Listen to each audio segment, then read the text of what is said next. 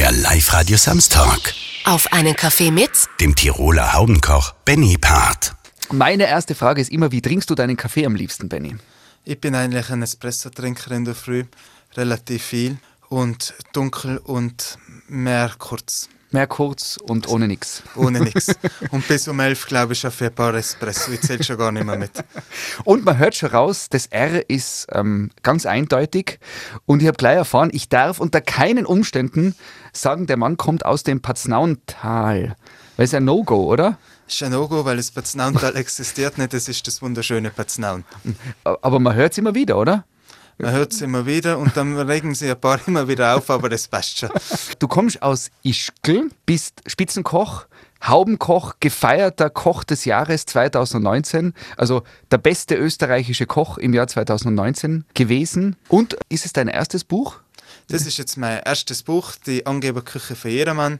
Die haben jetzt in der turbulent ruhigen Zeit haben wir das jetzt mit meinem Team, mit einem Teil von meinem Team haben wir das jetzt gemacht, damit wir auch was Positives aus dieser Zeit herausziehen können. Angeberküche für jedermann. Profitipps von Haubenkoch Benjamin Part. Kannst kurz einen Einblick geben, was gibt's in deinem Buch? Also es sind einfache Rezepte mit ein bisschen Haubenflair, wo wir die kleinen Tipps geben. Das sind aber ganz einfache Tipps, sind Sachen wie das anrichten oder wie kann ich das noch ein bisschen verbessern. Es ist alles zu Hause machbar. Wir haben alles auf zwei Herdplatten gekocht und mit einem Ofen. Das war für uns am Anfang auch ein bisschen eine Challenge. Da haben wir ein bisschen was umgeschrieben, dann, wo wir dann wirklich vor der Herausforderung gestanden sind, mein Team und ich. Aber es hat super funktioniert. Und ich glaube, das ist ein schönes Buch, gerade in der Zeit, wo man sich was Besonderes jetzt einmal, weil es kommen jetzt sehr viele Feiertage und ich glaube, da will man sich daheim auch ein bisschen verwöhnen. Hm, es, das ist unfair, du hast mir ein Buch mitgebracht. Ähm, äh, ich habe relativ leeren Magen. Man soll es unbedingt lesen, wenn man schon ein bisschen was gegessen hat, weil sonst könnte man Heißhungerattacken bekommen, oder? Ist ja nicht schlecht, wenn man bei Heißhungerattacken hat. Man hat momentan relativ viel Zeit für zu Hause zum Kochen und ich glaube, das kann man mal ein bisschen nützen. Und man kann angeben mit deinem Buch, oder? Was, was hat es mit dem auf sich? So ein bisschen auftrumpfen. Es ist natürlich Auftrumpf. Wenn man dann wieder Gäste empfangen kann zu Hause, ist das, will natürlich jeder immer der beste Koch von seiner Clique sein. Und ich glaube, da sind ein paar super Tipps drin, wie man, wie man seinen Gast begeistern kann. Äh, ich habe eine- ich habe eine geheime Quelle, die mir ein bisschen was erzählt hat über dich. Ich habe gehört, dass du schon im Kindergarten am liebsten bei der Spielküche gespielt hast. Wie, wie hoch ist da der Wahrheitsgehalt? Der ist relativ hoch. Ich meine, da, da waren natürlich auch immer die Mädels, von dem her habe ich mich da immer gut aufgehoben gefühlt, wenn ich da daheim war. Aber das passt, das hat schon, ich habe schon immer gerne gekocht. Ja, ich habe eine tolle Oma gehabt, zwei tolle Omas, die haben super gekocht und das war natürlich, das hat mich schon ein bisschen dahin gebracht, wo ich jetzt bin. Wenn du dich zurückerinnerst, ich glaube, im Paznaun sagt man ja nicht Oma, sondern Nona. No Nona, oder? Äh, was war so das erste Kochen mit deiner Nona? Das erste war ein Speckknödel mit meiner Oma in Ischgl. Meine Galtyronona war eine super Köchin, was Süßspeisen gemacht hat. Das ist eigentlich so die erste Erinnerung, die super Linzertorte. Das war aber was Tolles, wenn man da hinfahren ist. Mhm. Also Speckknödel und Linzertorte, die ersten Gerichte, die, Die durch deine bleiben. Hände gegangen sind. Leider schaffe ich sie nicht so, weil ich immer noch einen draufsetzen will. aber so bleibt die Erinnerung natürlich immer da. Wie, wie wäre jetzt der, der, der Speckknödel für die Angeberküche? Was wäre dann da noch dabei? Das war jetzt ganz schwierig, weil genau da scheitert es meistens, weil man einfach so, so simpel und so gut lassen sollte, wie es die Oma immer gemacht hat. Also das ist dann genau die Herausforderung, eben das auch zu reduzieren, oder? Die Reduktion ist ja immer, das Reduzieren ist, glaube ich, in der ganzen Küche ist das immer das Schwierige. Hast du einen Tipp, wo du sagst, das sind ganz einfache Sachen, an die man vielleicht nicht denkt, wie man beim Kochen so ein bisschen Finesse, Haubenniveau reinbringen kann?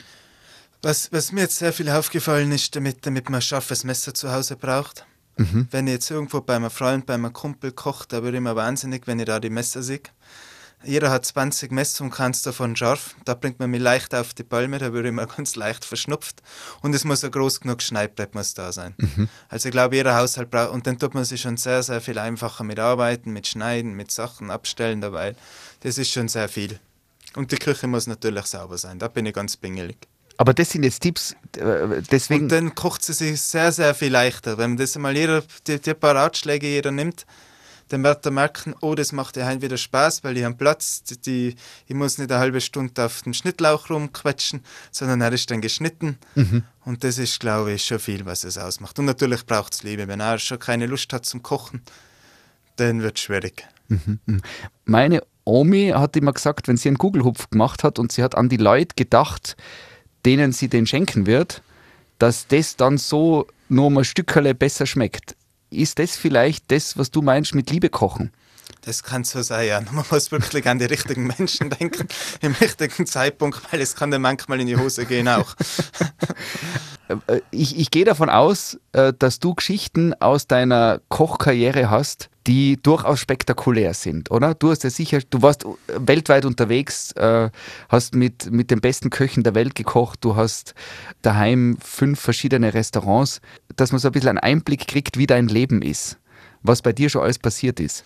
Mein, mein, mein Leben ist sehr, sehr aufregend. Das habe ich eigentlich, wo ich mit 15 Jahren beim Heinz Winkler in die Lehre gegangen bin, eigentlich nicht gedacht, dass ich so schnell so, so einen großen Erfolg habe in dem, in dem Beruf, was ich mache und damit das auch alles wirtschaftlich rentabel ist, ist natürlich auch eine tolle Sache.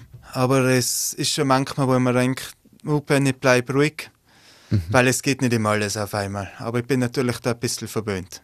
Du bist 32 jetzt, oder? Mhm. Und hast echt schon viel erreicht in deinem jungen Leben. Wo waren so, wenn du rück, rückblickend schaust, was waren so die Highlights? Natürlich, das Highlight war letztes Jahr, dass ich in Paris eingeladen war bei der Liste beim, beim Präsidenten, dass da der Macron eine Ansprache gemacht hat und damit der Young Chef of the World ausgezeichnet worden bin. Das war schon ganz, ganz eine große Sache. Das hat man mal wirklich ein bisschen gebraucht, bis sie das realisiert haben, was ich da jetzt eigentlich geschafft habe mit dem Türkas und so weiter auf einer Bühne zu stehen und mit mhm. denen Fotos machen. Das habe ich wirklich erst danach realisiert. Das ist eigentlich so, was da strebt jeder junge Haubenkoch eigentlich dahin. Mhm. Weil, weil es ist schon immer noch so, dass die französische Küche einfach Vorreiter. es sind schon die Vorreiter und das ist natürlich so was ich bin ja mit der Gastronomie aufgewachsen. Mein, mein Vater war ist, oder ist ein sehr großer Gourmet, der kennt die Küche, der ist da auch schon hingereist. Und dann ist das natürlich schon eine große Sache, wenn du als Kind schon das mitkriegst, in ganz, ganz jungen Jahren, wenn du auf einmal mit denen ganz Großen auf der Bühne stehst. Das sind ja die Großen der Welt wenn du so nimmst. Das sind in ein paar Jahren sind das auch noch die Idole. Und das ist eine schöne Sache. Und natürlich der Koch des Jahres. Das war schon irgendwas, ein Kochhighlight. Das wird man nicht jedes Jahr, das muss man auch sagen. Das wird auch nicht jeder. Und das war schon cool. Und da war ich sehr stolz auf meinen Heimatort, da wo mir das sehr unterstützt hat mit einer riesen Feier, eine tolle Feier. Ich glaube, wir haben eine der größten Koch des Jahres Feier gemacht, die man nur machen kann. Äh, diese, diese Liste, die 1000 besten Restaurants der Welt. Bist du das dann als Benny Bart oder ist das eines deiner Restaurants? Das ist natürlich, drinstehen dort das Stübe, aber natürlich ist das das komplette Team. Mhm. Ich, mir, ich kann ja nicht alleine kochen für so viele Leute und ich kann ja nicht alles machen. Und es gibt so viele wichtige Hände. Wenn ich jetzt aufzähle, das, da gehen wir weit über die Sendezeit drüber. Ich glaube, jeder weiß, was wir damit meinen. Und jeder hat seine, seinen wichtigen Aufgabenbereich. Jeder erledigt den super, sonst wären wir ja nicht so erfolgreich. Und ich bin halt der, der einen Kopf hinhalten darf. In dem Fall. Es gibt mittlerweile schon Hollywood-Filme über Köchinnen und Köche, wo man so ein bisschen das Gefühl hat, man kann hinter die Kulissen blicken, wie es in einer, in einer Haubenküche zugeht. Und äh, da habe ich so das Gefühl, da gibt es so verschiedene Charaktertypen. Da gibt es die ganz ruhigen, in sich gekehrten, die alles ganz stoisch mit ihrem Team machen. Dann gibt es den Klassiker, der total aufbrausend, cholerisch ist, wieder mal eine Pfanne in die Ecken haut und sagt, er haut alles hin. Wenn du die selber einschätzen müsstest, in welche Richtung gehst du eher? nein, ich bin, nein. Ich, bin, ich bin mit jedem Peru, mit jedem Mitarbeiter, ich habe ein paar Mitarbeiter. Es ist natürlich, bei uns hast du jeden Nadelfall unter, das, mhm. unter, unter der Servicezeit. Das ist die Zeit, um wir Teller schicken. Mhm. Untertags läuft Musik. Natürlich Live-Radio. jeder darf sich eigentlich einen Tag die Musik aussuchen bei uns. Wir sind sehr kollegial, wirklich sehr kollegial. Wenn einer nicht reinpasst, dann muss man leider empfehlen, dass er geht. Das machen wir, weil wir haben einen Kern. Das ist mir sehr, sehr wichtig, dass das eine Familie ist. Die sind teilweise länger zusammen wie jede Familie, das muss passen. Aber natürlich, wenn irgendwas passiert, was nicht passieren sollte, dann kann ich einmal sehr, sehr aufbrausend sein, mhm. weil ich natürlich die ganze Verantwortung trage. Also ich gehe davon aus, es ist sehr ruhig und manchmal fliegt... Äh Nein, fliegen tut nichts. Das nichts. Fliegen tut nichts, aber man merkt schon, wenn ich ruhig bin und Sie sagen, man merkt es an meinem Blick, dass jetzt oh oh ist. Okay, also du bist eher, wenn es zu ruhig wird, dann muss man aufpassen. Wenn ich ruhig will, dann muss man aufpassen. Aber kennst du, weil so der klassische Koch, der aufbrausend ist und dann noch einen französischen Akzent hat. Natürlich, sagt, ich habe Gott sei Dank die alte Schule noch hinter mir. Ich habe beim Heinz Winkler gelernt, da war nicht immer alles so ruhig. Bin ich ein bisschen in Frankreich gewesen und in Dänemark, da hat man schon ein bisschen was mitgekriegt. Aber schlussendlich hat man sich natürlich überall das mitgenommen, was, was man selber gut findet. Mhm. Es hat in jedem anderen Restaurant so super funktioniert, weil ich das, immer das Glück gehabt habe, dass meine Bewerbung wahrscheinlich am richtigen Zeitpunkt angekommen ist, damit ich eigentlich immer genommen worden bin. Und von dem her war es schon gut. Mhm. Und dann nimmt man sich natürlich auch, was auf die Zeit ist. Das war früher natürlich eine andere Zeit. Hast du eine Geschichte aus deiner Lehrzeit, wo du sagst, das war echt ein Erlebnis, das einzigartig war? Kategorie spektakulär für mich, aber wo ich Weihnachten eigentlich einen Braten machen sollen für 190 Mitarbeiter und den groß angepriesen haben, schon vier Tage davor. Das ist eh schon nicht so gut angekommen, wenn es ein 16-Jähriger macht, weil es ist beim Heinz Winkler, muss man dazu sagen, das war jahrelang das war eigentlich der, der am längsten drei Sterne in Deutschland gehabt hat und war jahrelang eigentlich die Nummer eins im deutschsprachigen Raum mit dem Eckhard Witzigmann und mit dem Hans Haas. Und da war natürlich alles noch ein bisschen auf Hierarchie, wie man sich das vorstellt. Und das ist natürlich schon nicht gut angekommen. Und dann hat schon jeder gesagt, dem Jungen, den werden wir jetzt dann, ihr habt mir also angeschaut ich groß angekündigt, den besten Schweinsbraten und vergessen den Ofen anschalten am 24. Jetzt stehe 190 um 18.30 Uhr vor einem Carpaccio. Und dann ist mal kurzzeitig ein bisschen lauter geworden, die Bescherung, nennen wir so. So Herd einschalten vergessen tut man dann nicht mehr, oder? Na, auf jeden Fall nicht, solange man nicht irgendwo ein bisschen weit, zumindest nicht in der Position als Lehrling. Aber das ist natürlich auch mehrmal was passiert. Mir ist auch mal was anbrennt und so weiter. Das passiert mir halt noch manchmal. Jetzt kann man natürlich sagen, die Highlights, was alles äh, super geworden ist. Viel spannender ist im Leben ja oft immer das, was leider nicht so geglückt ist. Hast du aus deiner Kochgeschichte was, wo du sagst, den Klassiker wirst du nie vergessen? Das hat angefangen einmal, ich habe natürlich angefangen, da war die molekulare Küche gerade so im Hype zu Hause. Dann war natürlich das erste Ziel, ich musste es auch machen. Und das tat ich heutzutage nicht mal alles auf die Karte, was ich dazu mal produziert habe. Kochen darf ich es nicht mehr nennen. Da schmunzelt man jetzt. Das, das war das, wo man mit Spritzen und äh, kalten Gasen. Und, ich war so. da natürlich voll mit dabei, aber ich glaube, das habe ich braucht, damit man ein bisschen die Hörner abstoße. Mhm. Und das hat mich dadurch jetzt entwickelt zu meiner Handschrift, was ich jetzt habe. Jetzt ist es natürlich eine spezielle Frage, aber hast du ein Lieblingsessen? Das kommt immer darauf an, was, wenn, wo. Mir kann man manchmal ganz glücklich machen mit, mit einem super Brot, mit, mit der perfekten Butter, mit Schnittlauch, Salz und Pfeffer drauf. Und manchmal ist auch was, was Exklusives auch gut. Ich gehe kurz von mir aus, wo ich immer schwach werde, sind zum Beispiel im Sommer die Zeit, wenn die Schwarzbeernocken aufgehen. Also, weiß ich nicht, gibt es Schwarzbeeren im Patznaun? Natürlich Schon, Moosbeeren. Also, Mo Moosbeeren bei euch. So Schwarzbeernocken, das ist sowas, da, da schmeckt man und der Sommer ist da unvergleichlich. Oder so ein richtig gutes Wiener Schnitzel in einem Gasthaus ist einfach was ganz Spezielles, das man sich manchmal gönnt. Hast du sowas, irgend so, so ein Gericht, wo du sagst, da. Ich habe da viele. Ich bin da wirklich, wo ich bin, bei wem ich bin und was für Jahreszeit ist. So wie du sagst, die Moosbeernocken, die sind super zu einer gewissen Jahreszeit, zu einer Jahreszeit brauche ich sie zum Beispiel nicht. Es ist ein Wiener Schnitzel ist perfekt. Keine Frage, wenn da ein super Erdäpfelsalat ist, da hat man bei mir schon gewonnen. Was, aber es gibt viele Sachen, die einen Reiz haben. Ich mag auch, ich liebe Himbeeren. Mhm. Himbeeren ist was, da würde immer schwach, aber es muss auch die Jahreszeit passen. Aber gehst du manchmal dann zur Würstelbude um die Ecke? Natürlich. Und, und manchmal mit einer riesengroßen Freude und bestellen wir, und bestellen wir einmal eine Currywurst. Absolut, das gehört dazu und der Bier. Wenn ich Fußball schauen gehe oder Fuß, dann ist das viel besser als bei sonst irgendwas. Mhm. Ich habe gehört, dass du eigentlich Fußballer werden wolltest. ja, eigentlich ja. Aber ich glaube, ich habe das jetzt relativ gut gemacht. Und ich darf jetzt auch ein bisschen Champions League mitspielen, wenn man das so nennen darf. Wenn wir da jetzt die Alternative anbieten, Benny Barth ist Spitzenkoch geworden oder Benny Barth ähm, spielt in der österreichischen Bundesliga. Bist du happy, dass es so gelaufen ist, wie es gelaufen ist? Ja, ja, natürlich, natürlich. Nicht. Äh, wenn du jetzt anfangen hättest mit Real Madrid oder Borussia Dortmund, okay, dann hätte ich jetzt ein bisschen überlegt. Aber, aber so ist das natürlich schon eine tolle Sache, was, was sie da schafft, was, was wir da zusammen im Team, da sind ja viele mit dabei und natürlich auch mit den jungen Jahren schon die Möglichkeit gekriegt habe, mich so zu entwickeln Das sagt auch vieles aus, dass Vertrauen in mich da war. Aber ich glaube, ich bin relativ zufrieden, was ich jetzt mache. Stimmt das eigentlich, dass in Batznaun der Fußball immer ein bisschen nach unten rollt, weil es so steil ist? Das ist ein gerichtetes.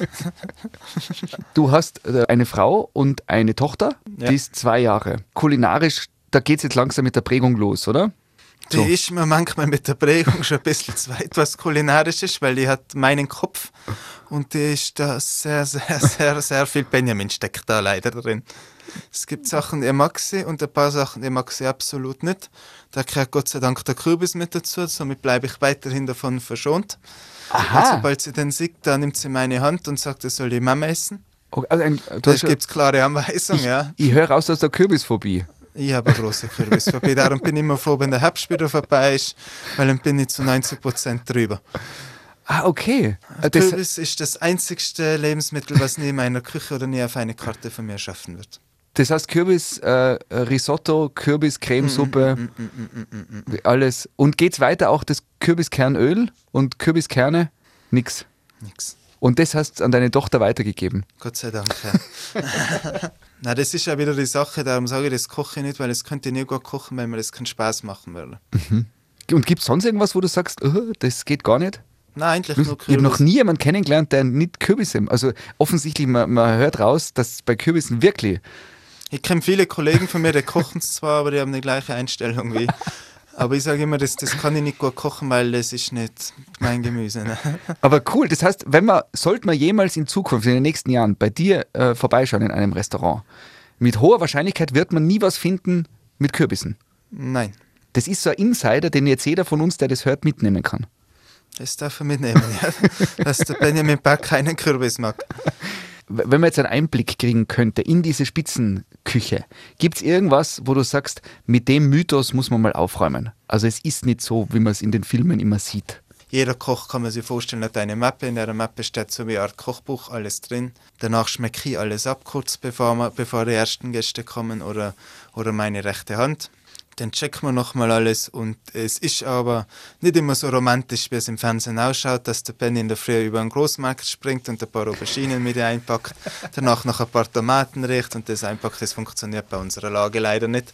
90% von unserer Arbeit passiert eigentlich im Kopf vom ganzen Teller. Wir sind mitten in der Weihnachtszeit und äh, Kekse werden gebacken. Ich gehe davon aus, wahrscheinlich wieder mehr wie die Jahre davor, weil die Menschen viel mehr Zeit dafür haben. Wie stehst du zu Weihnachtskeksen? Der Koch backt ich eigentlich gerne, aber nach der dritten Sorte privat würde ich immer ein bisschen faul, weil ich das, das Teigige eigentlich. Da bin ich ganz, ganz schlechter, wenn es um das geht. Mit Ausstechen und mit Vanillekipferl verliere ich meistens immer dann die Geduld, der mag ich dann immer. Aber dein Lieblingskeksel? Linzer Augen. Linzeaugen, das sind die. Welche Marmelade ist da? Da ist die, ich tue immer ein bisschen Johannisbeermarmelade. Ich glaube, es ist original auch mit Johannisbeer, aber ich tue immer ein bisschen Johannisbeer und dann nehmen wir immer ganz ein kleines Stück vom, vom Stanzer Zwetschgenschnaps. Mm. Was ganz wichtig ist bei den Keksen, wenn man Marmelade hat, ja nicht mixen, sondern durch ein Sieb durchpassieren. So bleibt der Glanz. Hau Haubenkochtipp. Das war jetzt gerade ein Haubenkochtipp, ja. Und sonst äh, äh, äh, Weihnachtsküche, gibt es da irgendwas, wo du sagst, okay, heuer, das könntest du als, als Tipp geben? Boah, ich glaube, im Kochbuch haben wir wirklich ein paar super Sachen, seien es die, die, die Ente. Das ist eine super Sache über, über Weihnachten. Danach ein bisschen ein Panna Cotta. Davor noch eine Vorspeise. Da haben wir ein paar tolle Sachen im Buch drin. D das wäre auch was, äh, Weihnachten 2020 nach deinen Rezepten auslegen. wenn man schon in den Stüber kommen kann, kommt Stüber eben zu dir auch nach dem Motto, ja. Wenn du dir was wünschen könntest für die Zukunft, und jetzt weiß ich nicht, ob man, soll man zwei äh, Kategorien machen, einmal privat und einmal beruflich? Ich glaube, wir können Oder- alles, ich glaube, in Zeiten wie diesen dürfen wir alles ein bisschen zusammenfassen. An, an Nummer eins steht natürlich bei uns allen momentan die Gesundheit. Ich glaube, das haben wir jetzt dann, das kapieren wir alle. Da müssen wir jetzt auch schauen, dass wir dieses Thema wieder hinkriegen. Zweitens, dass, dass, dass es dann wieder steil bergauf geht, hoffentlich, dass wir wieder, damit das Land Tirol wieder gut dasteht und damit wir weiter wieder Freude haben an unseren tollen Bergen, weil wir haben jetzt Paradies eigentlich egal, wo du in Tirol raufgehst, auf den Berg haben wir ja vor der Haustür und das kann uns keiner nehmen. Baznaunerisch für Insider gibt es ein Wort, das du manchmal verwendest, das jetzt ganz speziell ist fürs Baznaun? Zum Beispiel so wie all wie immer, das ist glaube ich ganz eigen für jemanden, der wo, noch, der wo nicht aus dem Batznaun kommt. Albi immer. Tue das all wie, ich mache das immer. Ah, Das hab, jetzt habe ich es endlich kapiert. Und das ist manchmal, wenn wir neue Mitarbeiter haben in der Küche, dieses Wort benutze ich anscheinend sehr, sehr viel. Und da fragen viele dann irgendwer nach dir, wo schon länger da sei, was meint er denn jetzt eigentlich? Ich heiße doch gar nicht Albi. Eben. Lieber Benny, danke äh, für den Einblick in dein Leben. Wir freuen uns auf äh, zukünftige Angeberküche für jedermann zu Hause. Wie sagt man Pfirti auf Baznaunerisch? Wie sagt ihr da? Eigentlich auch noch Pfierte. Pfirti. Da haben wir auch nichts Spezielles. Pfirti Benny, danke für den gemeinsamen Kaffee und alles, alles Gute für die Zukunft. Danke, bis demnächst. Das war Auf einen Kaffee mit dem Tiroler Haubenkoch Benny Part. Der Live-Radio Samstag mit Sebastian Possart. Weitere Podcast-Folgen hier auf www.liveradio.tirol.